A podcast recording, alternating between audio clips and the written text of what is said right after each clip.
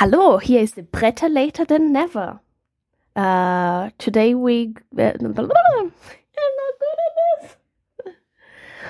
Just say herzlich willkommen zur neuesten Folge von Bretter Later Never. Herzlich willkommen bei den Bretter Later Than Never. Oh, herzlich willkommen, herzlich. Herzlich willkommen. Herzlich... Ah, what is the whole phrase? Herzlich willkommen, zur neuesten Folge. zum neuesten Folge.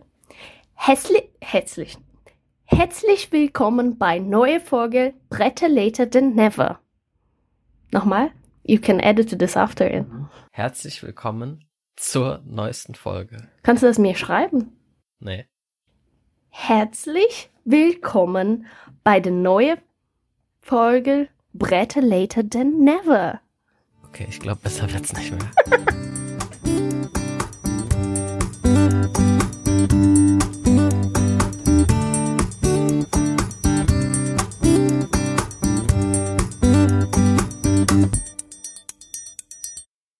Ja, hallo allerseits. Ähm, wie ihr hören konntet, sitzt heute nicht der liebe Jacques neben mir, sondern zum zweiten Mal nach unserem Bretterbericht aus Brasilien die liebe Daphne. Hallo.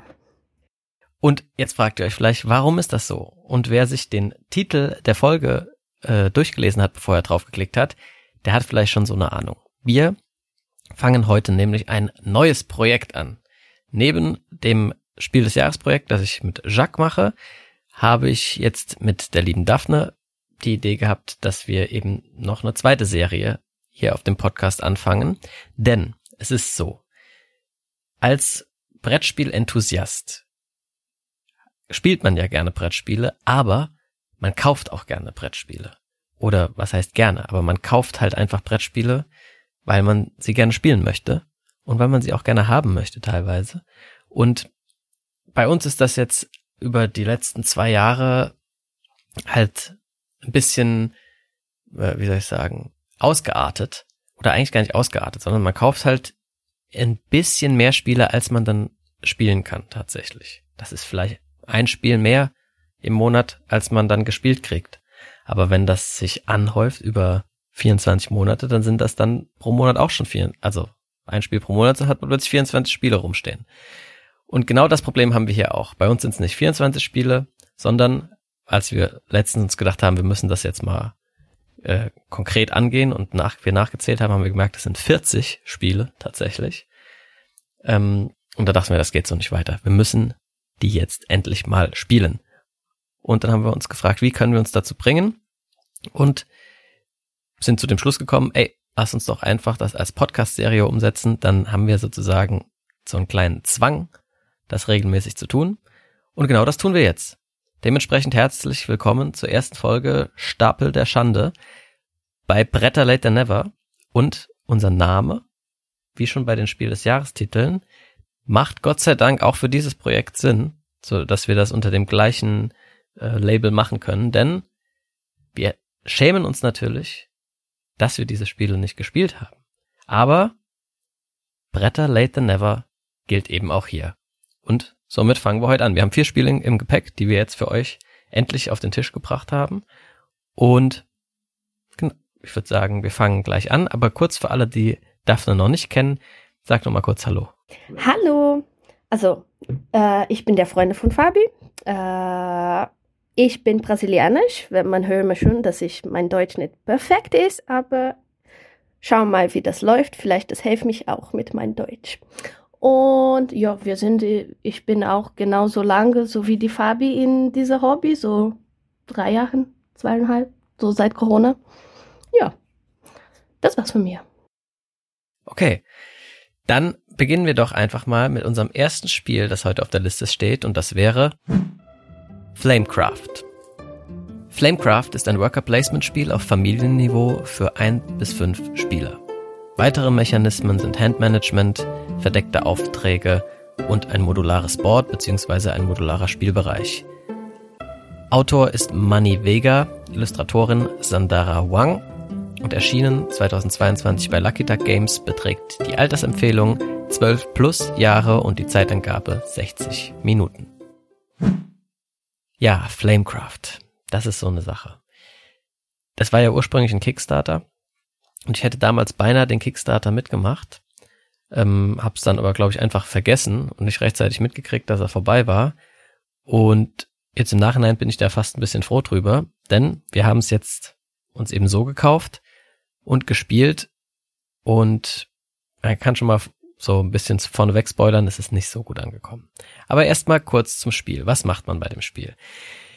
In Flamecraft haben wir einen kleinen, ein kleines Dörfchen oder ein Städtchen, in dem wir uns thematisch bewegen und in diesem Dörfchen gibt's eben nicht nur Menschen, sondern auch Drachen, die mit ihrer Flamecraft, also mit ihrer Flammenkunst, den Menschen zur Seite stehen in den verschiedensten Shops, die es dort gibt. Ne, es gibt dort also, keine Ahnung, Bäckereien, da hilft der Drachen mit. Es gibt, was weiß ich, Schneidereien und den Schmied und alles, einfach alles und überall arbeiten kleine Drachen mit. Das heißt, super süßes Thema und auch wirklich super süß umgesetzt, also und schön. Man, das macht einfach Spaß, das anzugucken und du willst das sofort spielen. Nur leider ist das Spiel an sich dann ein bisschen fade. Wie läuft das Spiel ab? Wir wenn wir am Zug sind, wir haben so Handkarten, das sind Drachen, eben diese kleinen Drachen, die man äh, zusätzlich in die Shops legen kann und wir haben ein paar Shops ausliegen schon in der Stadt. Und wir besuchen dann immer einen dieser Shops mit unserem Worker, wenn wir dran sind. Und dann haben wir zwei Optionen in dem Shop. Entweder wir werten den Shop auf mit einer äh, Verzauberung oder Verwünschung. Ich weiß gerade nicht, wie es offiziell heißt. Dann wird quasi der Shop ein bisschen besser, also man produziert mehr Ressourcen. Und wenn wir das tun, dürfen wir im Anschluss außerdem noch die Fähigkeit von allen Drachen, die in diesem Shop sind. Denn jeder Shop hat drei Slots, in die wir so von unseren Handkarten die kleinen Drachen reinspielen können. Dann dürfen wir die auch alle noch nutzen. Und die geben einem auch Ressourcen oder sonstige Fähigkeiten.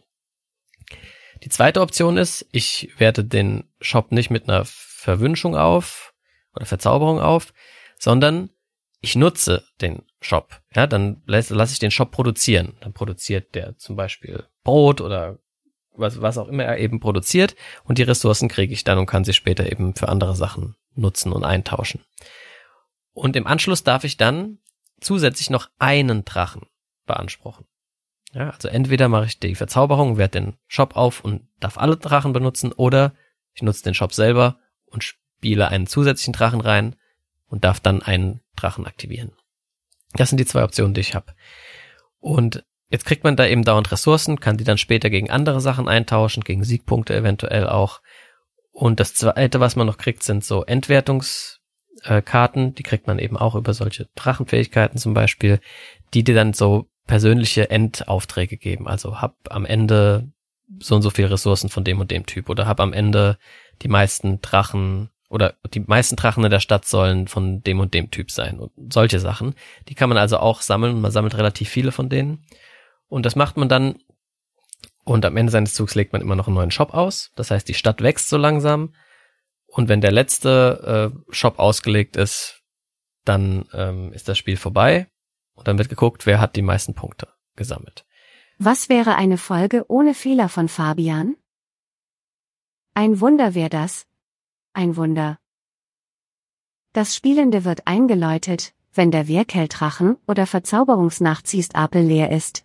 Das ist so ungefähr, wie das Spiel abläuft. Das ist keine Detail, ähm, Erklärung, aber für den, für das, äh, für den Zweck hier soll's reichen. Genau. Und was ist damit so ein bisschen unser Problem gewesen, Daphne? Ja, leider der Spiel ist langweilig äh, man kriegt mir in der Spiel viel zu viele Ressourcen und am Ende ich kann alle meine meine Ziele erreichen mit ohne Probleme. Ich weiß es nicht, es ist alles so schön bei dem Spiel, aber leider ist es kein Challenge. Ja, so ging's mir auch. Also erstmal die Sachen, die man macht, sind einfach sehr eintönig. Du tauschst immer Ressourcen in andere Sachen um. Und du kriegst Ressourcen und dann tauschst du die wieder, und dann kriegst du wieder Ressourcen, dann tauschst du sie wieder. Und dann dachte ich halt am Anfang noch so, okay, diese Entwertungskarten machen es vielleicht ein bisschen interessanter, aber von denen kriegt man auch so einfach so viele, dass man dann irgendwann so viele von denen hat, dass egal was du tust, es hilft dir immer für irgendeine von deinen Entwertungskarten. Ich habe fast ein paar, ein paar, ein paar von dem gar nicht gelesen, weil ja, das ist genau. Also es war einfach irgendwie so, dass es einen nicht herausgefordert hat, das Spiel. Man hat nicht irgendwie jetzt gedacht, oh, jetzt kein einziges Mal habe ich gedacht, das war jetzt mal ein geiler Zug. Oh yeah, kommt die Karte, das ich brauche. Genau, nee, es war immer so, ja gut, mach ich halt das oder das, eigentlich egal, ich krieg eh alles, was Viel ich zu brauch. viel Also Ressourcen, genau. ja, es ist, vielleicht ist das ja auch das, was den Leuten, denen es gefällt, von denen es auch einige gibt, ähm, ja auch so Spaß macht, dass es eben gar nicht ein Mangelspiel ist, gar nicht punishing ist, sondern es ist einfach ein Wohlfühlspiel vielleicht auch, wenn man, wenn man damit Spaß hat. Ja, dann ist das, dann kann, das kann ich schon nachvollziehen, aber mich persönlich hat's einfach wirklich gelangweilt, weil es gibt es ist, hat auch nichts damit zu tun, dass das jetzt auf Familienniveau ist. Das äh, wurde mir nämlich zum Beispiel auf Twitter äh, einmal ähm, als Gegenargument gebracht, dass man darf natürlich als Vielspieler nicht äh, Flamecraft kritisieren, weil es einfach ist. Aber es geht nicht um einfach, es geht einfach um öde. Ja, es gibt viele simple Spiele, die mir auch als Vielspieler Spaß machen. Cascadia zum Beispiel, Spiel des Jahres, bestes Beispiel. Kältes. Keltis spielen wir auch gerne und oft. Und das sind irgendwie Sachen, die, da hat man interessante Entscheidungen zu treffen. Und bei Flamecraft eben einfach nicht. Zumindest ging's uns so. Deswegen, Also ich finde persönlich die, die Spiel selbst wunderschön. Die Art von der Spiel ist schön, die Material ist wunderschön, der Matt, das kommt mit dem Spiel, ist auch so eine schön. Neoprenmatte mit. wirklich, das ist ein wunderschönes Spiel. Man, also jemand hat wirklich gedacht, wie, wie mache ich das schön? Äh, das ist wirklich schön, das Spiel. Ich weiß, ich habe viel zu viel schön gesagt jetzt, aber so ist das Spiel. Ja, aber das ist genau der Punkt. Jemand hat sich gedacht, wir machen das Spiel richtig schön. Aber, aber dabei dann irgendwie vergessen, das Spiel auch richtig gut zu machen. Und beziehungsweise vielleicht, das ist, also es ist eigentlich fast schon ein Blender für mich.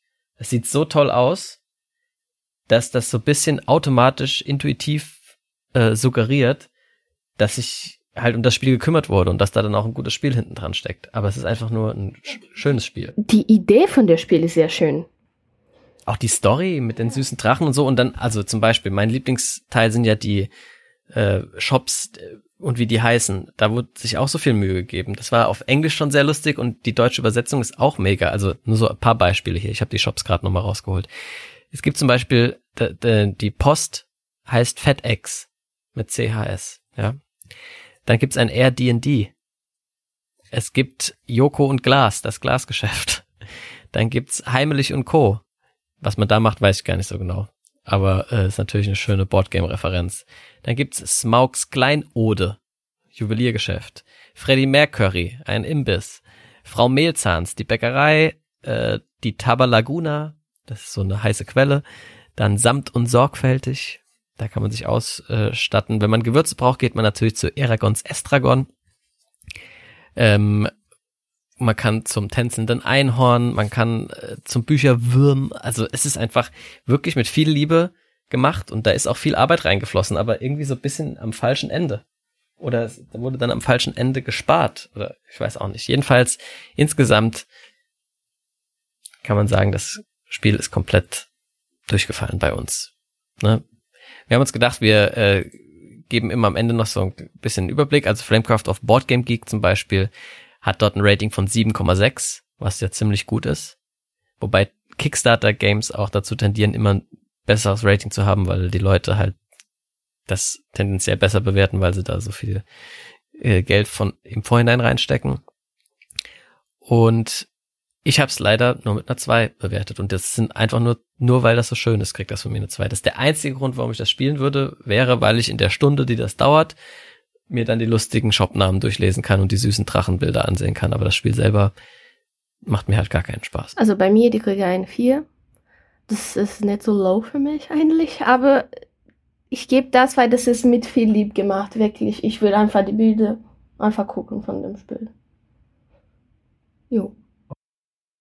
Das war's zu Flamecraft. Übrigens sollten wir noch dazu sagen, weil das ja hier unser Stapel der Schande ist, sind das meistens Spiele, die wir jetzt ein, zweimal gespielt haben. Teilweise nur. Manchmal auch öfter. Aber es sind also auch keine finalen äh, äh, Rezensionen, sondern das sind halt einfach unser, unsere ersten Eindrücke. Okay, bevor wir jetzt zum zweiten Spiel kommen, gibt's noch eine kleine Bonuseinheit, die wir uns überlegt haben. Denn wir wollen den selbst auferlegten Bildungsauftrag, den wir in der Originalserie mit Jacques und den Spielen des Jahres haben, wo wir uns ja auch immer die historischen Ereignisse der entsprechenden Jahre angucken, hier so ein bisschen aufrechterhalten, äh, nur halt bisschen mehr im Boardgame-Universum sozusagen und haben uns so ein kleines Spielchen überlegt, dass wir immer miteinander spielen, um ja so ein paar Zusatzinfos noch äh, an die Hörer und uns selber rauszugeben. Und zwar werden wir Folgendes tun. Auf Boardgame Geek gibt es zu jedem Spiel äh, ja eine Auflistung an, an allen möglichen Sachen. Zum Beispiel, welche Mechanismen kommen in dem Spiel vor, äh, welchen Kategorien wird das Spiel zugeordnet. Und es gibt die äh, ja, Kategorie Family. Das heißt, da können Leute Familien von Spielen ähm, anlegen. Das ist dann sowas wie die Familie der Spiele mit roter Schachtel oder sowas könnte da sein. Oder die Familie der Spiele, die Kickstarter-Spiele sind. Oder bla bla bla. Und eine dieser Familien suchen wir uns jetzt immer bei jedem Spiel raus und schauen uns die Top 10 Spiele in dieser Familie an. Und die jeweils andere Person von uns muss raten, was denn die Top, also was denn in der Top 10 drin sein könnte. Man darf immer drei Tipps abgeben. Für jeden Tipp, den man richtig macht, kriegt man einen Punkt. Wenn man die Nummer eins tippt, kriegt man sogar zwei Punkte. Und wer von uns am Ende am meisten Punkte hat pro Folge, darf sich aussuchen, welches Spiel auf jeden Fall in der nächsten Folge Stapel der Schande besprochen werden muss. Stimmt's? Und die Idee ist dabei natürlich auch, dass ihr als Zuhörer da gerne ein bisschen mitspielen dürft natürlich. Also drückt jetzt kurz, wenn wir euch die Kategorien jeweils nennen, einfach gerne mal auf Pause und überlegt selber kurz. Dürft uns dann auch gerne auf Twitter und Co.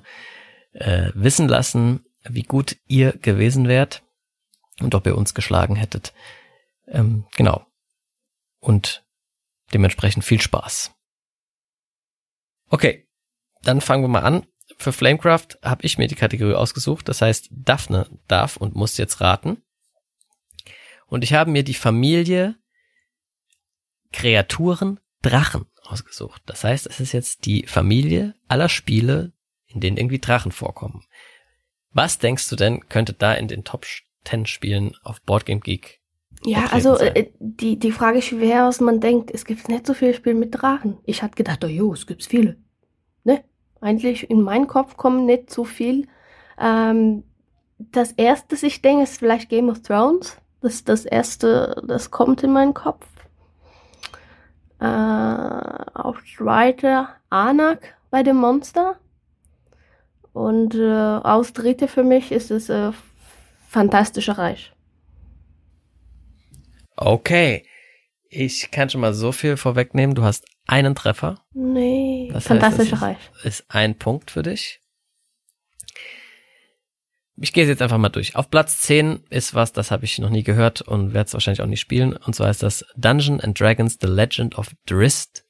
Das Brettspiel. Ja, jetzt kommen bestimmt viele. Also viele Dungeons and Dragons Dungeons ist ja Dragons, klar irgendwie, ja. dass da eins dabei ist. Dann auf Platz 9 haben wir Blue Moon City von Rainer Knizia. Dann ein Spiel, das ich auch, das mir auch nichts sagt, ehrlich gesagt, ist Defenders of the Realm. So, aber jetzt kommen alles Spiele, die kennen wir beide und haben die viele auch schon gespielt. Auf Platz 7 ist Clank Catacombs.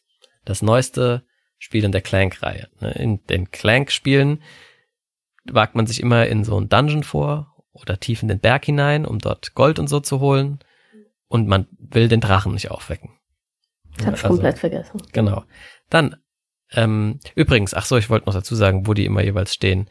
Ähm, ich fange jetzt einfach bei Clank damit an. Das Clank ist auf Platz, Catacombs ist auf Platz 599 insgesamt. Also schon ziemlich weit oben für so ein neues Spiel. Dann haben wir auf Platz 6 Flamecraft. Also, ihr seht, das sechs beste Spiel mit Drachen. Wir fanden es nicht so gut, aber viele Leute finden es gut. Ja. Ähm, auf Platz 430 insgesamt. Auf Platz 5 Fantasy Realms dein Treffer. Ja, da gibt's gar nicht so viele Drachen. Ich glaube eigentlich nur einen. Ja, der, der ich habe vergessen, wie einer von dem heißt. Ich Drache sage immer, immer komisch. Ne, der beste, der Bestie. Du sagst immer Bestie. Es ist, die Kategorie ist Bestie, Bestie. Aber für Daphne sind es immer Besties. Ja. Und dann auf Platz 4 Res Arcana. Das besitzen wir noch nicht, aber ich hätte es ein paar Mal schon fast gekauft, also es hätte fast auf dem Stapel der Schande landen können. Ist insgesamt auf Platz 130.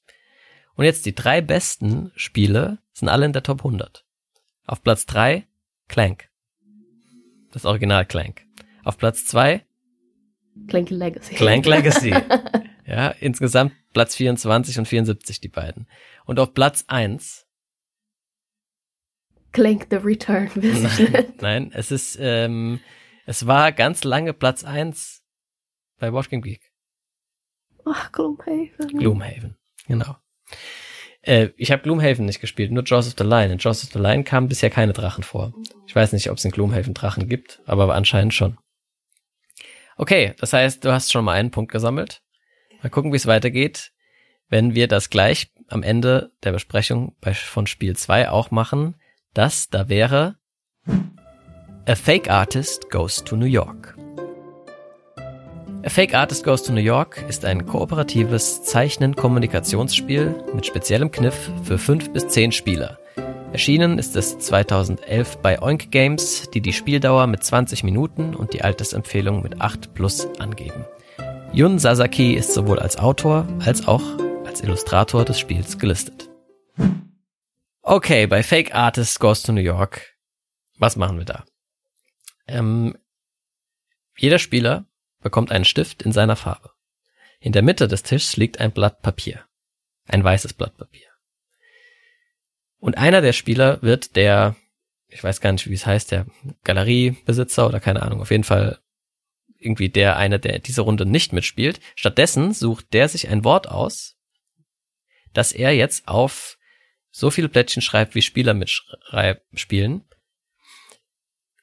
das dann danach gezeichnet werden muss von den Spielern. Zum Beispiel Kartoffel.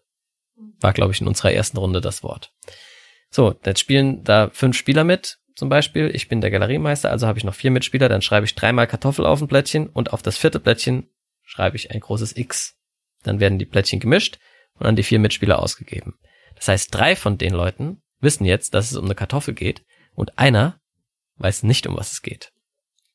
Und dann müssen diese vier Leute, die die Plättchen bekommen haben, reihum auf das weiße Papier in der Mitte immer einen Strich malen. Strich heißt nicht nur eine gerade Linie, sondern einfach quasi einmal, bis man wieder absetzt. Das kann eine geschwungene Linie sein, es kann nur ein Punkt sein, es kann ein Kreis sein, was auch immer. Das heißt, jeder muss jetzt irgendwie versuchen, an der Kartoffel mitzuarbeiten, sozusagen. Das Problem ist natürlich für die eine Person, dass sie nicht weiß, dass es um eine Kartoffel geht. Ja, die muss jetzt irgendwie schaffen, das möglichst unauffällig mitzumalen, ohne dass das die anderen herausfinden. Denn wir machen das zweimal, also immer im Kreis, bis jeder zweimal dran war. Dann ist das Kunstwerk fertig und dann wird abgestimmt. Zählt man runter, 3, 2, 1 und dann müssen alle auf die Person zeigen, die sie verdächtigen, der Fake Artist zu sein. Wird der Fake Artist enttarnt, also stimmen die meisten Leute für den Fake Artist, dann muss der sich zu erkennen geben und sagen, ja, sorry Leute, ich bin der Fake Artist, aber er hat noch nicht verloren, denn kann der Fake Artist in diesem Moment das Wort nennen, um das es ging. Das heißt, hat er gemerkt, dass es um eine Kartoffel ging, dann gewinnt trotzdem der Fake Artist und der Galerist, der das Wort ausgesucht hat. Kann er das Wort nicht benennen und wurde enttarnt, gewinnen die, die richtigen Artists sozusagen, die, die wussten, um was es geht. Und wird bei der Abstimmung ein nicht der Fake Artist enttarnt, hat natürlich auch der Fake Artist und der Galerist gewonnen. Und das ist schon das ganze Spiel. Da dauert so eine Runde irgendwas zwischen fünf und zehn Minuten. Einige. Ja, also es kann auch noch schneller gehen. Ähm, äh, Oink Games sagt 20 Minuten, aber das ist halt, wenn man es paar Mal spielt eigentlich. Oder vielleicht auch, wenn man es mit einer größeren Gruppe spielt. Oh, ja, also sehr kurzweilig, man kann da mehrere Runden hintereinander spielen, äh, bis jeder quasi einmal äh, der Galeriemeister war und ja, es hat mega Spaß gemacht. Ja, das war schön. Wir haben das jetzt ähm, nur in einer Fünfergruppe gespielt, das ist die Mindestanzahl. Ich denke, es wird wahrscheinlich noch bisschen besser, wenn man ein, zwei Leute mehr hat, weil es dann bei uns jetzt schon meistens relativ offensichtlich war, wer der Fake Artist ist. Da ging es quasi immer dann in den meisten Fällen nur drum, hat der Fake Artist gemerkt, was er da mitgezeichnet hat. Und ja, das Lustige ist, du kannst halt als Galerist natürlich, also auch die Rolle ist sehr interessant, weil du dir das Wort ausdenken musst, das, von dem du hoffst, dass der Fake Artist es rauskriegt. Das ist also was, was einfach zu malen ist auf der einen Seite, aber es darf auch nicht zu leicht sein, ähm, damit die, die Artists eben sich zu einfach machen können. Ja, das hatte ich nicht genau. dran gedacht. Ich hatte einfach äh, überlegt, welche Worte. Ja, ja, also man, man geht da jetzt auch nicht mit großen strategischen Überlegungen in das Spiel. Es ist einfach ein Partyspiel, das aber wirklich einfach nur Laune macht. Also es ist, man muss auch nicht gut zeichnen können. Ne? Du malst eh immer nur einen Strich. Und es kommen die lustigsten Gebilde dann am Schluss dabei raus, wo man sich auch denkt, hä, es kam auch teilweise vor, wo man sich denkt, der wird der Fake Artist ab, bei der Abstimmung gewählt und der war halt dann der Real Artist und jeder ist so, warum malst du, was, was hat das denn in der Kartoffel zu suchen, dieser komische Haken, den du da gemalt hast? Und manchmal merkt man halt auch, dass die Leute die Bilder ganz verschieden interpretieren. Ja. Ne, ich habe irgendwie versucht, den Anfang vom Kopf zu malen und jemand malt das als Fuß weiter oder so. Ja. Und äh, ja, also sehr lustig. Ähm, das Einzige, was mir nicht gefallen hat, ist die Stifte, die Stifte, die da drin sind. Ne? Die sind ja so ein essentieller Bestandteil, aber von unseren zehn Stiften, die da drin waren, haben direkt zwei quasi kaum funktioniert. Ja. Und die Farbe bleibt nicht in die in die in die kleine Weise Ding. Ich weiß es nicht. Ja und und die das sind so Filzstifte ne und die sind vorne teilweise schon so ausgefranst. Ähm, vielleicht ja, also, haben wir eine komische Paket gekriegt, aber ja vielleicht war es eine Montagspackung, aber ich hätte sowieso mich eher drüber gefreut, wenn da Holzbuntstifte drin gewesen wären. Ja. Ich weiß nicht, sind die so viel teurer als äh, diese Billig-Filzstifte? Weil irgendwann sind die dann leer und wo kriegt man Filzstifte in der Größe her? Weil diese Oink Games, die kommen immer in so Minischachteln. Und ja, also ich werde da, glaube ich, langfristig Buntstifte reinlegen. In der richtigen Größe. Ja, aber insgesamt voller Erfolg, ne? Kann man auf jeden Fall empfehlen. Also ähm, bei mir, die kriegen eine ähm, sieben. Also es hat Spaß gemacht. Wenn jemand sp äh, spielt das und fragt, willst du mit uns spielen? Ich sage immer ja. Also ja, ich pack das jetzt auch immer ein, wenn wir mit so größeren Gruppen irgendwo spielen. Das kann man immer irgendwann zwischendrin spielen. Äh, bei mir hat es auch eine sieben, aber mit Tendenz steigend. Also wir haben es ja jetzt noch nicht in größeren Gruppen gespielt. Ähm, Board Game Geek sagt am besten sechs bis sieben. Das wäre auch so meine Intuition gewesen und wenn ich das noch ausprobiert habe, könnte es schon sein, dass das noch weiter hochklettert im Rating. So, jetzt guck mal, ob das die Farbe auch noch ein paar Punkte kriegen und die Kategorie ist Cities New York. Also Spiele mit der Stadt New York. Da habe ich mir natürlich im Vorfeld jetzt ein paar Gedanken gemacht und ich glaube, ähm, drei Spiele, in denen die Stadt New York eine Rolle spielt, die mir jetzt eingefallen sind auf die Schnelle. Also wir haben das so kurz vom Podcast und jeder 15 Minuten ge genommen. Ähm, eher fünf Minuten. Äh, wären. Also mein erster Guess wäre Mr. Jack in New York. Das ist so eine Mr. Jack-Variante. Dann King of New York, das King of Tokyo Sequel. Und dann ist mir lang nichts mehr eingefallen und dann habe ich aus lauter Verzweiflung einfach den alten Klassiker Manhattan noch aufgeschrieben. Mhm. Weil ich bezweifle, dass der in der Top 10 ist. Ja, du hast alle drei bei dem Top 10. Alle drei? Jo. Geschummelt. Bestimmt. Also, ich fange dann an bei dem Platz 10. Das ist Maglev Metro. 2000. Äh, Maglev Metro, ja. Ja, Maglev. Maglev steht mit W am Ende. Maglev Metro. Das ist an der Rank 1363. Ich habe nie von dem Spiel gehört. Äh, den Platz 9 ist Manhattan. Also jo. Äh, das ist an Platz 1356. Äh, Dann kommt Platz 8, New York 19, äh, 1901. Mhm. 19.000, ja genau. jo, das ist am Platz 1205. Dann Mr. Jack in New York. Ich habe auch nicht von dem Spiel gehört. Das ist an Platz 1074. Dann Ticket to Ride New York. Ach so. jo, ich habe das komplett vergessen. Oh, und New York Zoo kommt auch noch. Äh, dann Platz äh, 1010. Dann Tammany Hall. Ich Mhm. denke, so man sagt das. Ja. Platz 118. Dann äh, King of New York. Äh, Platz 783. Dann in die Top 3 ist Platz 3 ist Fake Artist Goes to New York. 660. Man vergisst mal immer. das Spiel selbst. genau, ja, ich habe stimmt. ich hab gedacht, das zählt nicht mit. Äh, dann The Godfather. Col Col Col Colonel's Empire. Corleones. Corleone's Empire. Platz 379 und Chinatown 353 auf dem Platz 1. Chinatown, aber ich dachte immer, das wäre in San Francisco. Mio. Cool, okay. Äh, Aber drei Punkte abgestaubt. Das heißt, ich kann mir wahrscheinlich bisher aussuchen, was du spielen musst. Schauen wir mal. Schauen wir mal. Aber es gehen ja noch zwei Spielchen offen. Und deswegen würde ich sagen, wir machen auch direkt mit Spiel 3 weiter. Das da wäre Max vs. Minions. Max vs. Minions ist ein kartengesteuertes Kampagnen-Programmierspiel für ein bis vier Spieler, erschienen 2016 bei Riot Games. Die Altersempfehlung liegt bei 14 Jahren und die Spieldauer wird mit 60 bis 120 Minuten angegeben. Als Autoren zeichnen Chris Cantrell, Rick Ernst, Stone Librandi, Prashant Saraswat, Nathan Tiras und als Illustratoren Danny Beck und Tyson Henderson. Ja, Max vs. Minions. Das wollten wir sehr lange ausprobieren und haben es letzten Dezember anlässlich eines großen Fests dort äh, uns endlich ja, schenken lassen, sagen wir mal so. Und ja, dann hat es da ein bisschen rumgestanden, aber gar nicht so lange. Also es gibt Spiele, die sind länger auf unserem Stapel der Schande gewesen.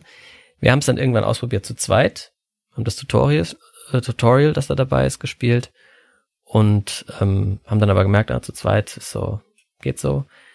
Äh, es steht auch überall, man soll es zu viert spielen und das haben wir letztens eben auch hingekriegt mit unseren zwei lieben Freunden Max und Zivi. Schöne Grüße. Und ja, wie hat's dir gefallen? Ach, ich erkläre ja normalerweise zuerst, wie das Spiel funktioniert. Gut, dann mache ich das kurz. Also, wie gesagt, es ist ein Programmierspiel. Man programmiert also seinen Zug über Karten, die man in so Slots vor sich legt. Das heißt, man hat sechs von diesen Slots, kann also bis zu sechs äh, Aktionen machen. Und ja, man muss eben jeder, das ist ein kooperatives Spiel, man muss jede Runde, bevor die Aktionen ausgeführt werden, muss jeder seine Karten da nach bestimmten Regeln eben anordnen. Und dann wird, wird das alles ausgeführt. Das heißt, ich, das sind solche Sachen, hauptsächlich Bewegungen und Angriffsbefehle, die man da hat. Das heißt, da kommen, programmiere ich dann zum Beispiel rein, okay, ich gehe erst einen Schritt nach vorne, dann drehe ich mich nach rechts und dann schieße ich. Und das machen halt alle. Und natürlich geht's irgendwie immer schief. Ja, ab und zu. Dann läuft man plötzlich, dann läuft einer in den Weg, dann kann man nicht mehr schießen oder man wird weggedrückt von irgendwem. Äh, Das heißt, so diese Sachen können da passieren, wenn man es nicht gut durchplant. Und gleichzeitig rennen aber meistens ziemlich viele Minions. Also wir sind die Max, die großen Roboter, und dann gibt's so kleine Minions, die rennen da rum und versuchen einem immer das Leben schwer zu machen.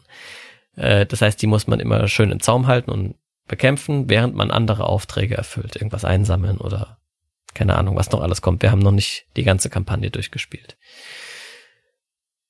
Genau. Und was dann auch noch passieren kann, ist, dass man eben selbst Schaden nimmt. Dann muss man aus so einem Schadendeck eine Karte ziehen und die in seine Programmierschleife mit einbauen. Das ist meistens was, was man halt nicht vorhergesehen hat. Und äh, das macht einem dann ordentlichen Strich durch die Rechnung. Manche, manche Kampagnen oder manche Szenarien in der Kampagne bringen auch so eine Echtzeit äh, Komponente mit rein, da ist dann eine Sanduhr dabei, man hat also nicht so lange Zeit, dann wird das alles noch chaotischer. Ähm, aber insgesamt ist es einfach ein lustiges Programmierspiel mit, ich weiß gar nicht, hunderten von Miniaturen drin und sehr schön gestaltet, eine Riesenbox und es macht wirklich, wirklich Spaß. Das macht mehr Spaß, als ich hab gedacht. Wirklich. Das ist so ein bisschen für Leute, die zum Beispiel Cold Express schon mal gespielt haben, um den Querverweis zum, zur Spiel des Jahresreihe nochmal aufzubauen. Äh, ist so ein ähnliches Feeling. Ne? Man hat ein bisschen mehr Kontrolle, es ist kooperativ und äh, aber ansonsten ist das so ein ähnliches Spielgefühl bloß hat man halt diese bombastische Aufmachung außenrum. Ja, bei dieser Kooperative, ich mag das, weil man hat jede eine Charakter. So bei so jeder Legacy oder so Spiele haben das auch Kooperativspiel. Äh, aber ich finde, dass äh, ich habe meine einzige Part in der Spiel. Ich kann meine einzige Entscheidung machen und es gibt nicht diese, äh, wie man sagt, dass diese äh, bei kooperativen Spielen gibt es immer die Aufhörspiele und bei diesem Spiel ist nicht so. Ich habe das Gefühl, dass ich ja. kann meine einzige Entscheidung machen. Und das, das stimmt. Ja, das ja, hat mich ganz gut gefallen. Da, man, man könnte hier auch Alpha-Spieler werden, aber dazu muss man das Spiel sehr gut kennen und einen großen Überblick haben über was alle gerade darum programmieren. Ähm, das heißt, meistens redet man eher so allgemein darüber, okay, du, du gehst da links am Bord hin und schlachtest dort paar Minions ab und ich versuche vorne die Scherbe einzusammeln und äh, Fabian und Daphne laufen in die Richtung, um da äh, irgendwas zu tun. So. Und dann versucht das jeder irgendwie hinzukriegen. Selber. Ja, also man hat, es ist eine schöne Balance zwischen, wir besprechen so grob unseren Plan, aber im Detail muss es dann jeder selber für sich aus, äh, ausarbeiten. Ja. ja, das ist für die Leute das nicht so, äh, äh, wie man sagt das, Kooperativspiel mag, das wird vielleicht euch gefallen. Also. Ja. Und es ist auch leicht, also es ist kein komplexes Spiel. Es sieht zwar nach komplex aus, weil es eben so eine Riesenbox ist und man so viel Material hat, aber eigentlich ist es ein relativ simples Spiel. Ich würde fast sagen, das ist eigentlich ein Familienspiel plus ja, also das ist, oder Kennerspiel minus, Ir also irgendwo dazwischen. Ähm, das kann man, könnte man auch mit Kindern spielen. Sieht ein bisschen scary aus, aber es ist überhaupt ne? nicht. Also die Altersangabe von 14 finde ich ein bisschen übertrieben. Ja, ich denke, das kannst du auch mit 10 schon spielen. Vor allem, wenn du es schon gewöhnt bist zu spielen. Ja, viel mehr brauchen wir zu Max vs. Minions gar nicht sagen. Es ist ultra preiswert für das, was da drin ist. Na, also man kriegt das im Moment, glaube ich, für 99 Euro. Ähm, ist natürlich ein ordentlicher Preis für ein Brettspiel, aber da sind halt, wie gesagt, da sind drei Ebenen von Miniaturen in der Box drin. Da ist noch irgendwas in so einer Riesenbox, was ich mir natürlich noch nicht angeguckt habe. Das kommt in irgendeinem Szenario, äh, Szenario dann noch raus. Und die Macs sind große Miniaturen, die schon angemalt kommen. Also es ist wirklich. Die Besprechung auch ist ganz schön, ne? Man öffnet mal pa Paket, sag mal besprechen. Ich weiß nicht, was du sagen willst. Äh, man öffnet mal immer dieses Envelope und sagt, was ist deine nächste. Ach so, so die Einleitung, die, ja, der Flavortext und so ist lustig. Genau. Und ach, was wir noch nicht gesagt haben, das Ganze ist halt, äh, das ist äh, im League of Legends Universum. Das heißt, für alle Fans von dem Franchise ist das sowieso auch nochmal was. Ich bin keine Fan, aber ich bin immer noch, äh, getriggter, ah, weiß ich nicht. Ich finde das Spiel lustig. Ja, ich auch. Schon. Ich freue mich auch schon, die Kampagne fertig zu spielen und die dann auch noch anderen Leuten zu zeigen. Ja. Weil das ist so, was, da kann man auch mal so ein Miniaturenspiel auspacken, ohne dass das halt irgendwie ist, wir kämpfen uns durch den Dungeon und äh, nee, schlachten. Nee, die Minis sind auch schön. Blutpudding und, und was weiß ich. Und vor allem mein nächste äh, Projekt ist, alle Mini zu malen. Das freut mich. Ja, das ist eine Aufgabe. Ja. Da bist du ein bisschen beschäftigt. Okay. Was ist deine Rating für das Spiel? Mein Rating für Max vs. Minions ist, ich guck mal kurz noch nach. Also bis jetzt, wir haben ja wieder noch nicht so viel gespielt, habe ich ihm eine 7,5 gegeben. Ah, ich auch. Aber es äh, ist auch hier Tendenz eher steigend. Also ja. ich habe das Gefühl, wenn wir die ich will mehr von der Spiel sehen, späteren ja. Szenarien noch spielen und dann noch ein paar coole Überraschungen auf uns warten, dann kann das auch noch locker auf eine 8 bis 9 hochwandern. Ähm, Okay, dann, was habe ich mir für eine Kategorie ausgedacht bei Max vs. Minions? Da gibt es nämlich die Familie Spiele, die als äh, Material eine Sanduhr haben. Ja, aber äh, am Anfang, ich hatte gedacht, es gibt viele auch. Ich habe schon dran gedacht und das erste, das in meinen Kopf kommt, ist äh, Magic Maze. Okay. Äh, dann Time's Up bei Time's Up. Ich weiß nicht, ob das, das eine Ten Times gibt. Und dann Cross Clues. Okay, okay.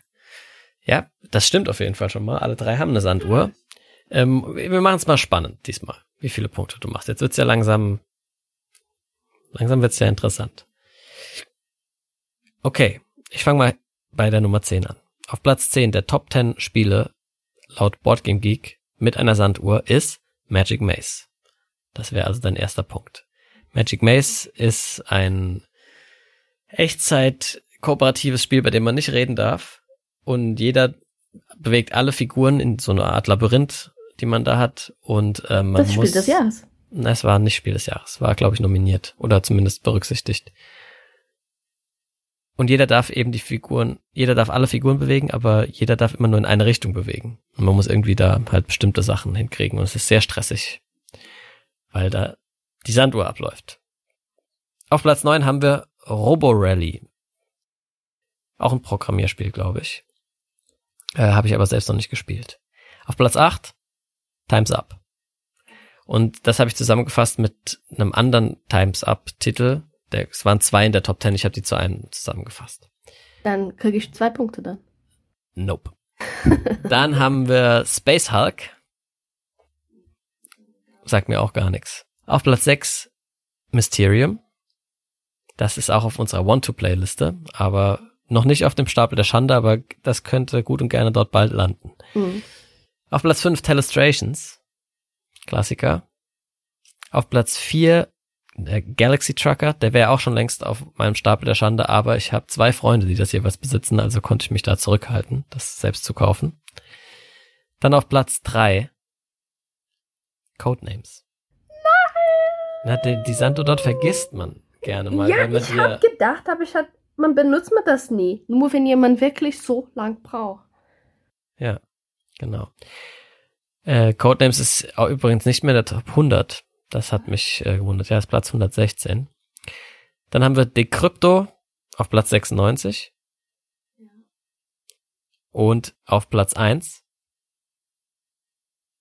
Crosscloof. Was? Du hast gesagt, dass alle meine drei dran Mhm. ist. habe ich nicht gesagt. Was haben wir Max vorhin vs. schon? Minions. Ja. ja. Also, das müssen wir fürs nächste Mal. Wir müssen die, die an die Spiele denken, die äh, Crosscloof ist nicht so bekannte.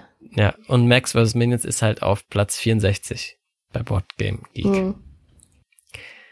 Okay, das waren dann zwei Punkte für dich, für Magic Maze und äh, Time's Up. Das heißt, im Moment ist es ausgeglichen 3 zu 3, aber beim vierten Spiel kann ich dann alles für mich entscheiden. Deswegen würde ich sagen, gehen wir da doch direkt mal weiterhin zu Stronghold Second Edition. Stronghold Second Edition ist ein Zwei-Personen-Belagerungsspiel von Ignacy Cevicek mit wildem Mix an verschiedensten Mechanismen. Erschienen ist es 2015 bei Portal Games.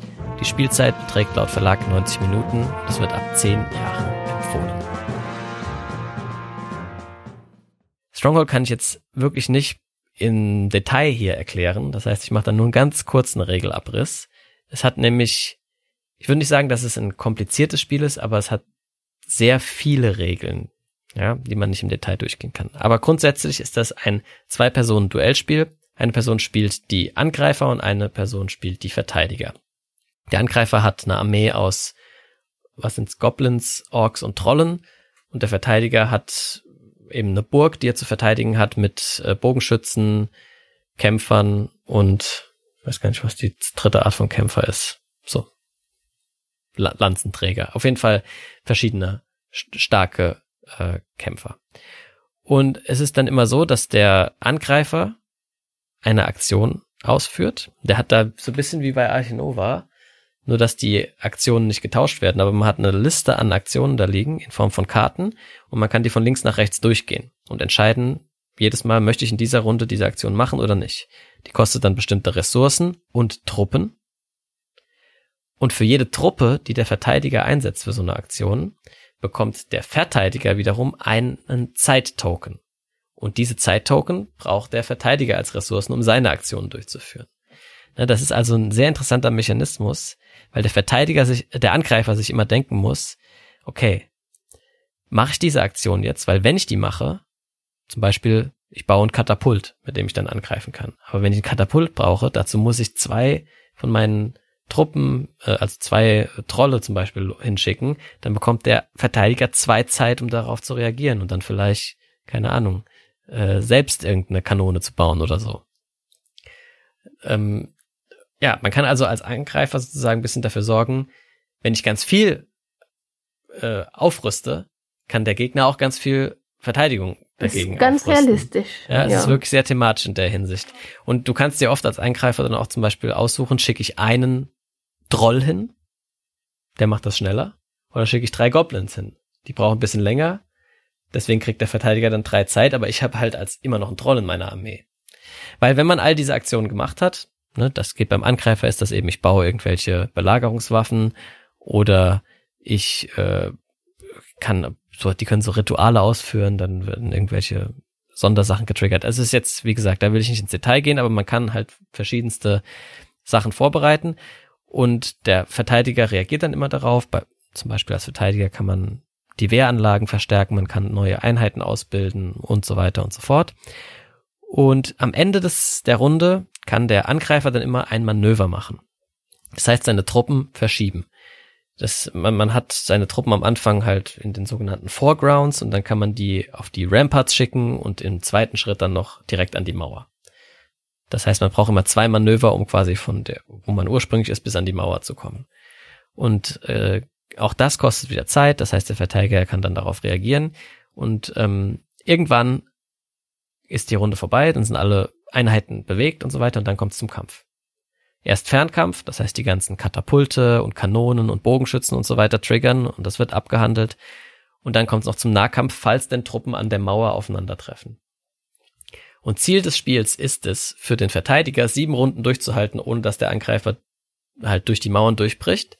Und der Angreifer will es schaffen, irgendwann in dieser Kampfphase an einer Mauer quasi alle Verteidigertruppen zu töten und dann darüber hinaus noch mehr Angriffsstärke zu haben, also mindestens eins mehr. Ähm, das ist, das ist bisschen schwierig zu erklären. Also sagen wir mal, da sind fünf Verteidiger, Stärke fünf. Dann brauche ich als Angreifer Stärke fünf, damit das unentschieden ausgeht. Wenn ich als Angreifer Stärke zehn habe und der Verteidiger fünf, dann habe ich fünf mehr. Und diese fünf mehr kann ich nutzen, um die alle fünf zu töten. Dann sind null Verteidiger übrig. Um jetzt durch die Mauer durchzubrechen, bräuchte ich aber noch eins mehr, also elf Stärke. Ne, sechs mehr, dann kann ich die fünf töten und noch eins mehr um durch die Mauer zu kommen. Und das ist sozusagen die, das Ziel des Angreifers. Und das spielt man sieben Runden lang und entweder schafft der Angreifer oder es schafft der Verteidiger. Das Spiel kann auch früher enden, ne? Ja, genau. Wenn es der Angreifer halt schafft in, in Stufe drei, äh, dann, oder Runde drei, dann, dann hat er gewonnen. Ja, wie hat dir das Spiel gefallen? Uh, am Anfang, ich hatte gedacht, ui, ui, ich will das überhaupt nicht spielen. Das ist zu Medieval-Sache für mich. Ich mag das überhaupt nicht. Aber der Spiel ist surprisingly ganz schön. Also es ist ganz realistisch und ähm, jede Entscheidung ist so wie bei dem Spiel. Die ein, jede Entscheidung ist so wichtig und das hat mich sehr gut gefallen. Ja. Ja, mir geht's genauso. Also das ist wirklich das erste, was da heraussticht bei diesem Spiel, ist, wie thematisch das ist. Auch allein, mit den Katapulte. Allein, ja zum Beispiel, also allein schon mal das, was ich gerade erklärt habe mit dieser Zeit, ne? Der Angreifer bereitet irgendwas vor, das gibt dem Verteidiger Zeit, darauf zu reagieren. Dann zum Beispiel, wie die Katapulte funktionieren. Man baut so ein Katapult und dann mischt man ein Deck aus Karten zusammen, aus zwei Trefferkarten und vier Misskarten, wo man halt nicht trifft. Die werden als Stapel zusammengemischt und jedes Mal, wenn das Katapult zum Einsatz kommt, zieht man halt so eine Karte. Wenn das eine Trefferkarte ist, dann trifft man und dann wird die Karte wieder mit reingemischt. Wenn es eine Misskarte ist, trifft man nicht, aber die Karte kommt aus dem Spiel. Das heißt, man lernt nach und nach immer besser zielen mit den Katapulten. Das ist auch sehr realistisch. Ähm, die, äh, du hast auch beide Seiten gespielt. Ja, genau. Ich, du hast bisher nur die Angreifer gespielt, ich habe Angreifer und Verteidiger ist gespielt. Das? Das, Denkst, das sind halt komplett balanciert? verschiedene Spiele. Ja. Das ist auch so cool. Du kaufst quasi zwei Spiele. Du kannst entweder das eine spielen oder das andere. Und ähm, ja, dann gibt's halt noch so einen schönen Bluff-Mechanismus teilweise auch. Das ist meine Lieblingspart von dem genau, Spiel. du, wenn man, bevor der Kampf losgeht, kann man sich als Angreifer immer noch dazu entscheiden, entscheiden, bestimmte Befehle zu geben. Dann kriegen deine Einheiten ein paar Sonderfähigkeiten, zum Beispiel die Grünen. Man, wir haben beide Einheiten mit Stärke 1, 2 und 3. Ja, und für jede dieser Einheiten kann man eben einen Sonderbefehl als Angreifer geben. Zum Beispiel, dass die, die eins, Stärke 1 haben, jetzt in der Runde Stärke 2 haben, alle, an einem bestimmten Ort. Oder dass alle Grünen, das sind die zwei, Stärke 2, an einem bestimmten Ort explodieren und dort dann Zeugs zerstören. Oder dass man eine extra Dreier-Einheit irgendwo hinrufen kann. Und diese äh, Befehle kann ich eben, kannst du ausgeben. Ähm, und entweder kannst du es so machen, ohne dass es mir jetzt als Verteidiger Zeit bringt, einen offen irgendwo hinlegen, dann weiß ich, was auf mich zukommt als Verteidiger. Oder alle drei plus zwei Bluff-Dinger, wo nichts draufsteht, gemischt auslegen an fünf verschiedene Orte an der Mauer. Und das heißt, ich weiß dann nicht, wo passiert jetzt das für die Einser-Einheiten, wo das für die Zweier, wo das für die Dreier-Einheiten und muss dann so, dann wird das so ein Mindgame, wo ich mir denke, okay, blufft sie jetzt, weil offensichtlich wird sie ja gerne hier wahrscheinlich die die Einser-Einheiten Stärke 2 haben lassen. Aber vielleicht will sie auch nur, dass ich das denke, damit ich hier aufrüste und eigentlich greift sie da drüben an. Auch wenn du spielst mit jemandem, das hat viel gespielt, ich denke, das ist nicht so ein großer Vorteil. Man kann mal schnell lernen, äh, ich hatte gedacht am Anfang, oh, ich habe keine Chance, dass irgendwie ich das überhaupt nicht spiele. Aber war nicht so. Man kann direkt so viel lernen bei dem Spiel und kann man zusammen äh, ver verbessern. Ja. Also ich glaube, es kommt darauf an, welche Rolle. Also ich denke, wenn man äh, als Verteidiger gegen, als erfahrener Verteidiger gegen einen unerfahrenen Angreifer spielt, das macht trotzdem beiden Spaß. Ich denke schon, dass der erfahrene Spieler Vorteile hat, aber es fühlt sich nicht so blöd an. Andersrum, wenn der erfahrene Angreifer gegen einen Anfängerverteidiger spielt, ist wahrscheinlich ein bisschen langweilig, weil der einfach in Runde drei gewinnt dann. Weil du irgendwas nicht beachtest. So. Das kann halt passieren. Wobei bei uns war es genau andersrum. Ich war ja eigentlich der erfahrene Spieler, also erfahren. Ich habe drei Spiele gespielt. Und du hast trotzdem als Angreifer gewonnen. Weil, weil ich, ich bin besser. Ja, wahrscheinlich, genau. Daran muss es ja gelegen haben. Was ist deine Rating für das Spiel? Stronghold hat von mir eine 8 bekommen. Einfach, um, weil, weil, ähm. eigentlich ist es gar nicht so meine Art Spiel, solche bei mir auch. Sachen, aber. Bei mir ist auch eine 8. Ja. Und. Das ist nicht meine Lieblings-Zwei-Player- äh, spielen, aber kommt vielleicht in der Zukunft sein, wer weiß. Ja, also wenn man das oft spielt das mit der gleichen Potenzial. Person, dann wird das, glaube ich, richtig krass. Ja. Weil es hat auch sau viel Spiel Wiederspielwert, weil diese Aktionen, die du hast als Angreifer, sind jedes Mal andere. Du kannst andere Karten da reinmischen. Ja. Und ähm, das macht's halt, glaube ich, schon interessant. Ich glaube auch insgesamt, dass die Angreiferrolle leider ein bisschen interessanter ist als die Verteidigerrolle. Zumindest kam es mir so vor. So, und dann habe ich hier für dich äh, die Kategorie für Stronghold in der Familienkategorie ist zwei Player-Only Games. Ja, zwei Player-Only Games. Also Spiele, ja, das kriegst du eine paar nur Punkte. zu zweit spielen kann. Ja, meine Kategorien waren vielleicht ein bisschen, wobei New York war gar nicht so leicht. Naja. Okay, also ich habe natürlich Star Wars Rebellion da drauf geschrieben. Das muss in der Top 10 only. Oh, fuck, nein, das kann man auch zu viert spielen.